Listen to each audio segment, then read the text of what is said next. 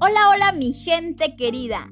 Bienvenidos a Un Mundo de Curiosidades con Silvana.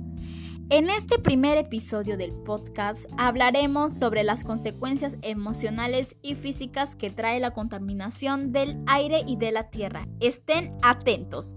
Este tema es importante. No, muy importante, porque nos beneficia tener un mundo mejor. Para ello responderé cuatro preguntas sobre las consecuencias emocionales y físicas de la contaminación ambiental del aire y de la tierra. Espero que esta información que les brindaré les sirva de mucha utilidad. Empecemos. En este día, mis queridos oyentes, me han hecho preguntas sobre las consecuencias que trae la contaminación ambiental. Estas me le hicieron llegar desde mi Instagram arroba mundo. Desde mi humilde espacio le responderé. Percy desde el Callao me pregunta, ¿qué enfermedades trae la contaminación del aire? Hola Percy, gracias por tu pregunta. Bueno, primeramente mencionaré los nombres de las enfermedades y en qué consiste cada una. Neumonía. Es una infección que inflama los pulmones llenándolos de pus. Asma bronquial. Provoca que las vías respiratorias de los pulmones se hinchen y se estrechen. Esto hace que se presente dificultad para respirar, falta de aliento o presión en el pecho y tos. Fernanda desde Los Olivos me pregunta cuáles son las enfermedades emocionales a causa de la contaminación ambiental. Hola, ¿qué tal Fernanda?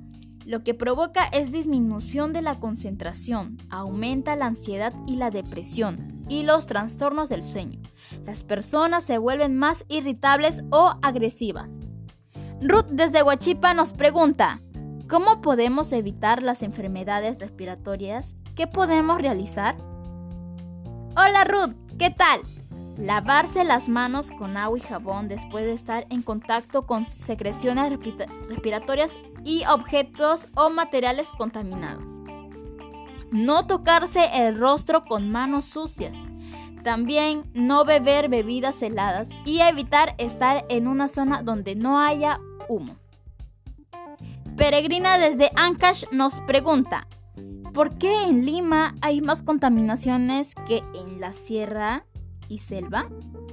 Peregrina, interesante pregunta porque en Lima habitan más personas que son desinformadas o porque hay empresas que usan químicos que dañan el ambiente. Hay emprendimientos de variedad.